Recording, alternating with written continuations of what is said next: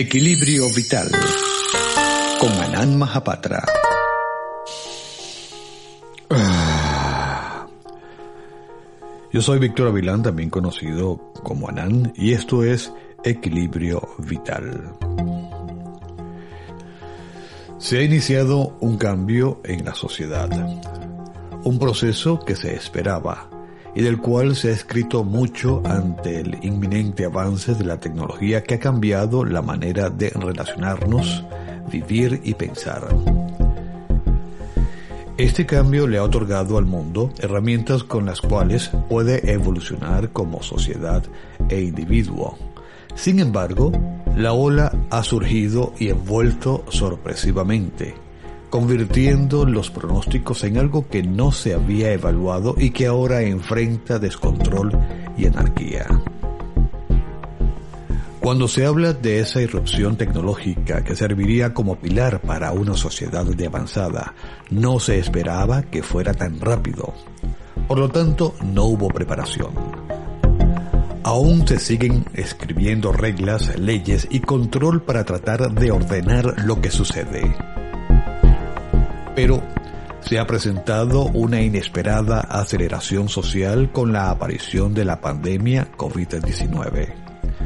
Si se quiere pensar que es fortuita o programada para encaminar y controlar en el nuevo orden, es otro tema vinculante, pero que no reflejaré aquí ahora. La sorpresa ha creado una adaptación insegura, incomprensible, llena de incertidumbre y desconocimiento en el hacer y en el estar. Veamos brevemente lo que ha sucedido en las dos últimas décadas que ha generado una ancha grieta social generacional. Por un lado, ha acortado la distinción entre generaciones, casi diluyendo la brecha en la que ahora hijos, padres y abuelos hablan el mismo idioma social unificando conceptos, valores, creencias y opiniones gracias a la democrática tecnología que ha facilitado la vida. Al mismo tiempo, la ha puesto en manos de todos sin distinción social, cultural o generacional bajo la forma de información instantánea y amplia. En el hilo histórico, irrumpe socialmente Internet. La información comienza a estar al alcance de todos y todos quieren y tienen algo que decir pero no saben cómo y por lo tanto sobre la marcha se van generando formas y modos de hacerlo sin directrices. La industria ve una oportunidad de negocio y al igual que la sociedad ensaya sobre el error.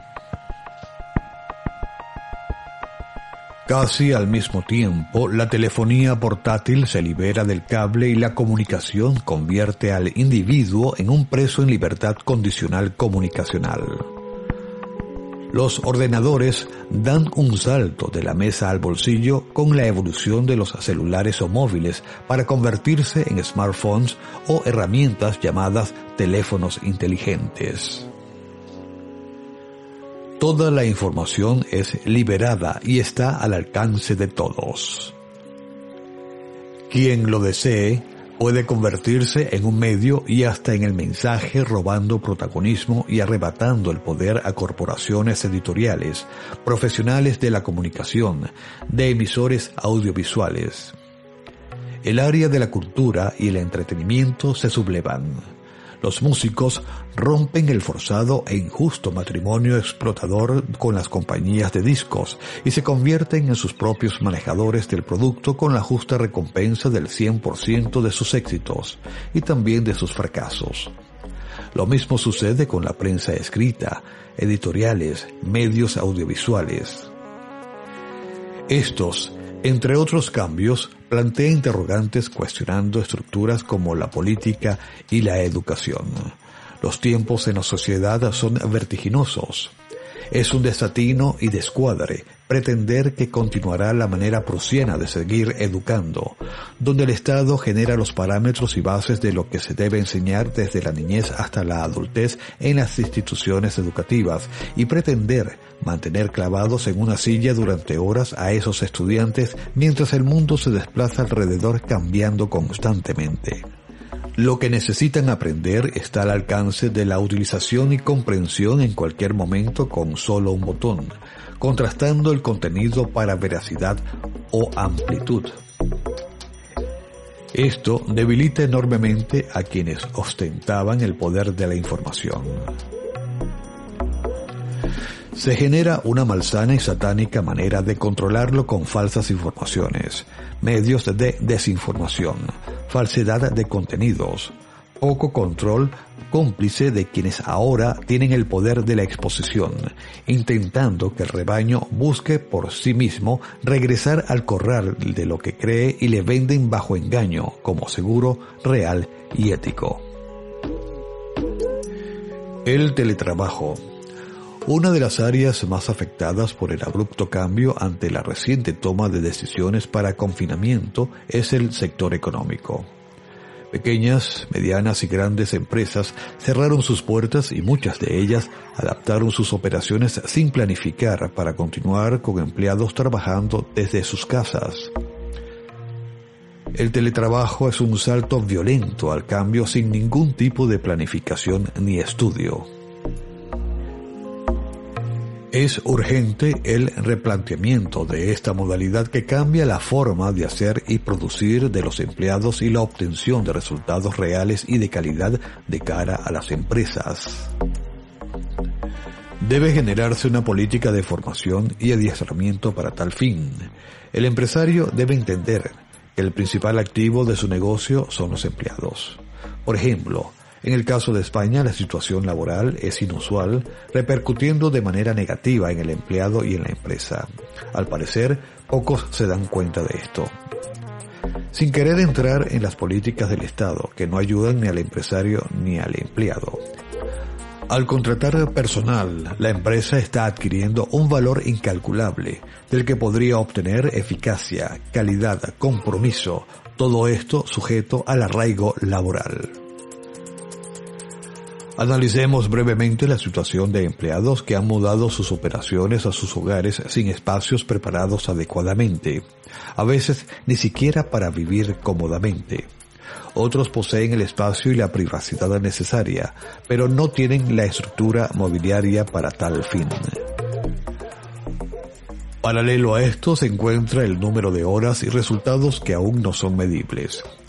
Ante este problema, Muchos empleados trabajan excesos de horas extras que no son reconocidas, desgastándose física, mental y emocional por el estrés demandante.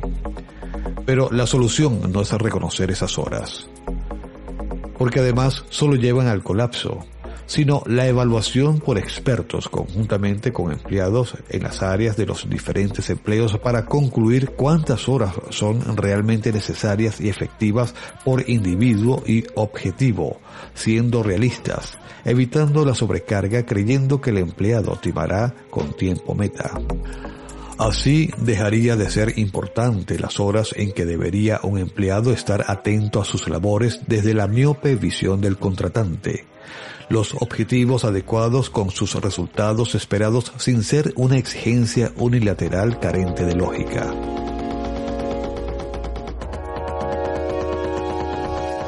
Por eso son importantes los estudios en cada una de las áreas de una empresa, el tipo de empleados requeridos de acuerdo a las necesidades y el tiempo que invertirá cada trabajador en cumplir las metas deseadas.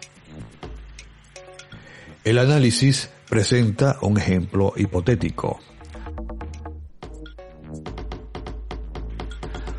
Un panadero utiliza una hora para producir 50 panes, en los que interviene amasar, modelar, colocar en horno con tiempo de cocción exacto y entrega para ser vendido.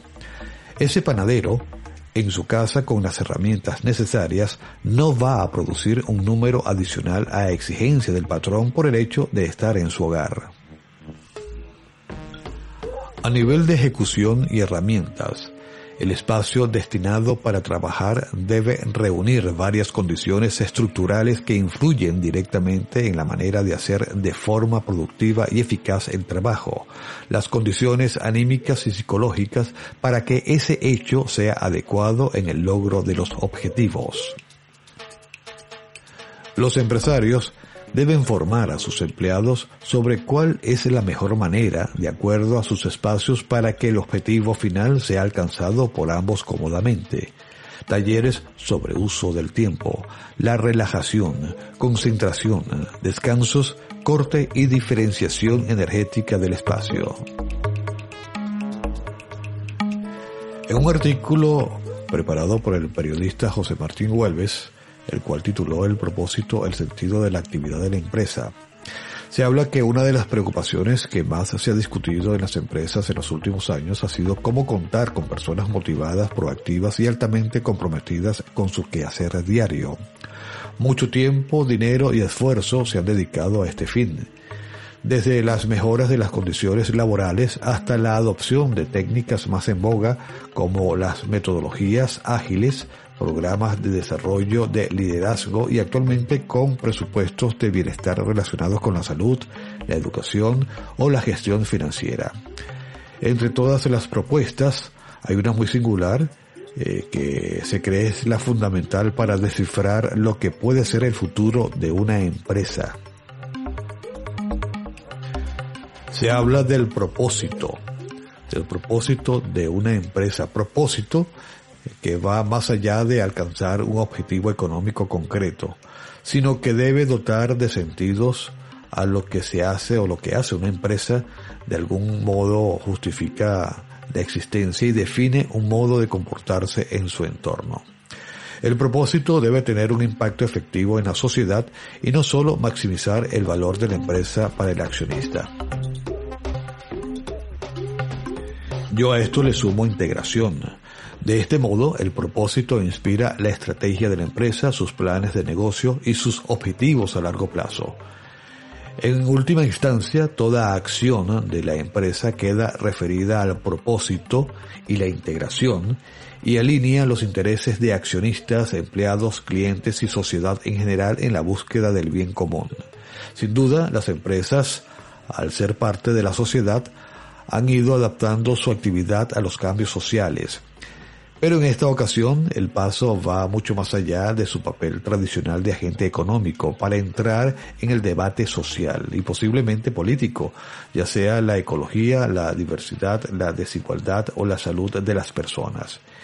Y esa entrada tiene consecuencia y plantea nuevos retos que cambia el papel de la empresa en la sociedad. Hasta hace poco las empresas eran vistas como organizaciones orientadas a la maximización del beneficio, donde las preferencias morales, políticas o ideológicas se mantenían en el ámbito privado. Se desconocían y no importaban las creencias políticas, religiosas o ideológicas de clientes, empleados y el resto de los actores económicos. La relación se basaba exclusivamente en la obtención de un beneficio mutuo. Con la introducción de fines sociales en la empresa, podríamos decir que estamos entrando en una nueva etapa de moralización y politización en el ámbito empresarial. Debe la dirección de las compañías tener en cuenta las sensibilidades de todos los colectivos, empleados, clientes y comunidades. Deben los empleados eh, al ser contratados, asumir una ideología apadrinada por la dirección de la empresa. En opinión, muchas empresas van a verse comprometidas por abrazar una causa de impacto social o directamente forzada a tomar una postura sobre aspectos que están en el debate social e incluso justificar esa misma postura y desde luego tendrá una repercusión en sus cuentas de resultados por la pérdida de parte de sus clientes, empleados o inversores.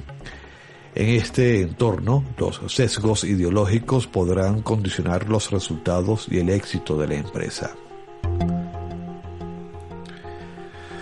Definitivamente los tiempos han cambiado. Seguimos avanzando.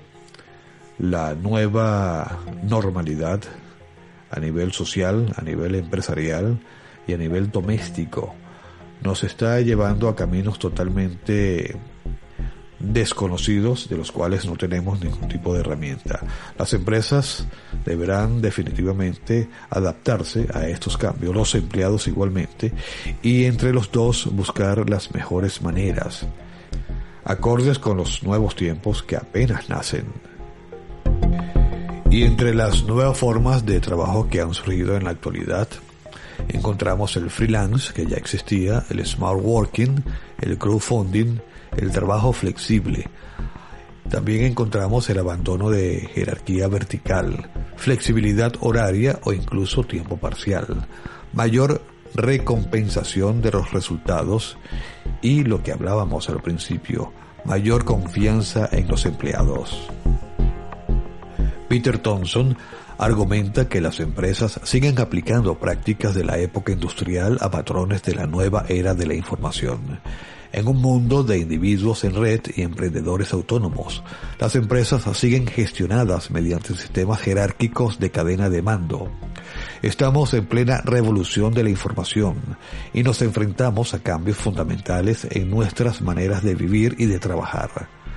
La diferencia está en que la revolución está en curso y ha supuesto en una sola década tantos cambios como la industrial a lo largo de un siglo.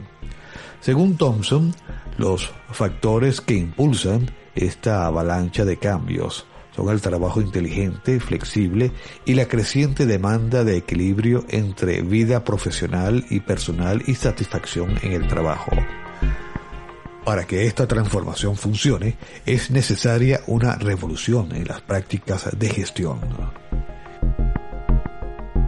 Para este cambio en la sociedad, definitivamente hay que tomar medidas que se expondrán y que tienen que ver con el confort en el entorno de trabajo. Por ejemplo, buscar un lugar apropiado donde ejercer la labor, donde trabajar, que sea totalmente diferente al, al hogar. Es importante que se utilice para desarrollar el trabajo y no para otro tipo de actividades. A nivel de salud hay que hacer el corte, hay que separar los dos momentos, los dos ambientes, las dos energías. Y esto se debe condicionar de la manera más óptima posible. El mobiliario de la casa no necesariamente está adaptado a las medidas ergonómicas y esto es una de las cosas más importantes. Eh, tienen que haber medidas er-, eh, eh, ergonómicas adecuadas para el desarrollo de la jornada laboral. De esta forma es importante buscar un escritorio, una silla que cumpla con las medidas estipuladas y también se debe cuidar especialmente la iluminación, así como la condición térmica en la que se encuentra la habitación. Tener el control de los tiempos también es importantísimo. Eh, hay que hacerse una programación, crearse una programación, una medida práctica para evitar la sobrecarga de trabajo definiendo los horarios.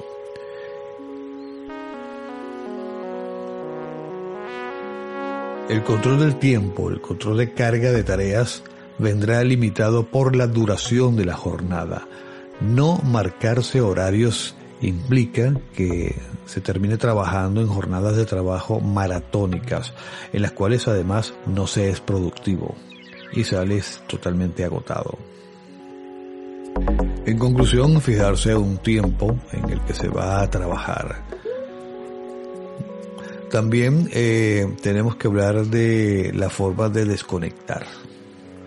Una vez que hemos terminado nuestro tiempo que hemos establecido para trabajar, hay que desconectar totalmente, hay que hacer la vida doméstica. Hay que asumir que usted salió del trabajo, de la oficina y se va a dedicar a sus asuntos privados y domésticos. No mezcle, no solape, no desdibuje la línea entre la vida personal y la laboral. La salud definitivamente juega un papel muy importante. Entonces, tener en cuenta, hay que vestirse para trabajar, hay que alejarse del pijama. Una vez que usted se incorpora en las mañanas para hacer el trabajo en casa, es como si se estuviese dirigiendo a la oficina. Tiene que vestirse para tal fin y tomar la actitud de que está trabajando.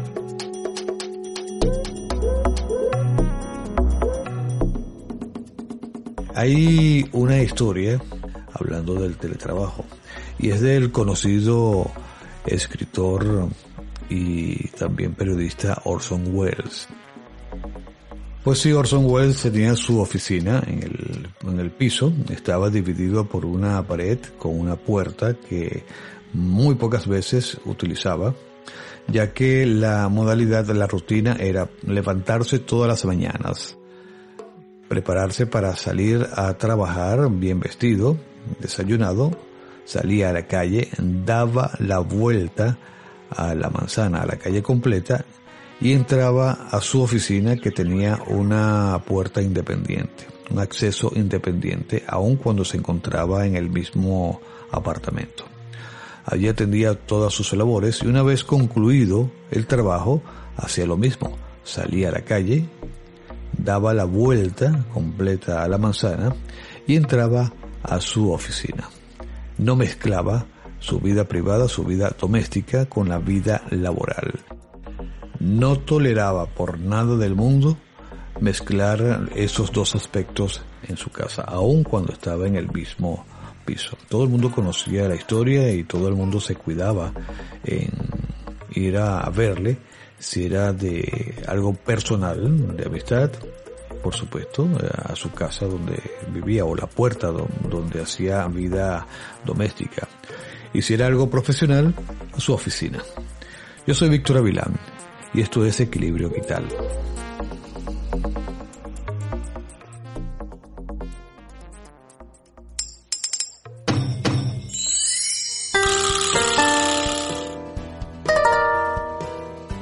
La cuarta revolución y la influencia en el ser. ¿Estamos preparados para la cuarta y quinta revolución industrial?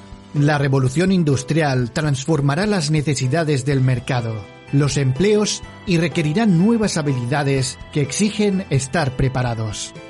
Integra infraestructuras y servicios inteligentes para mejorar la calidad de vida. Transforma la energía, el transporte, los servicios de salud, educación y ocio para ser productivos diseño y construcción con materiales sostenibles. La quinta revolución industrial se pregunta, ¿cómo podemos hacer un mundo mejor en lugar de solamente más eficiente o más productivo? Los expertos a escala mundial están tratando de encontrar una definición común de lo que será. Una de las más aceptadas es la de Genpact que propone el momento en que las máquinas y los humanos se combinan en el sitio de trabajo. No solo afectará cómo las máquinas son usadas para crear productos, sino cómo vivimos en general. ¿Estamos preparados para la cuarta y quinta revolución industrial? Implica una mayor y estrecha colaboración entre las tecnologías inteligentes y los seres humanos, y no la sustitución de este último. Se espera la colaboración entre personas y tecnologías inteligentes. Todos los procesos se ejecutarán más rápido, las decisiones serán mejores y los resultados mucho mayores. Estamos viviendo una de las etapas más trascendentales de la humanidad. ¿Cómo te estás preparando para esta transformación? El debate estrella. La cuarta revolución y la influencia en el ser. Desde radiosapiens.es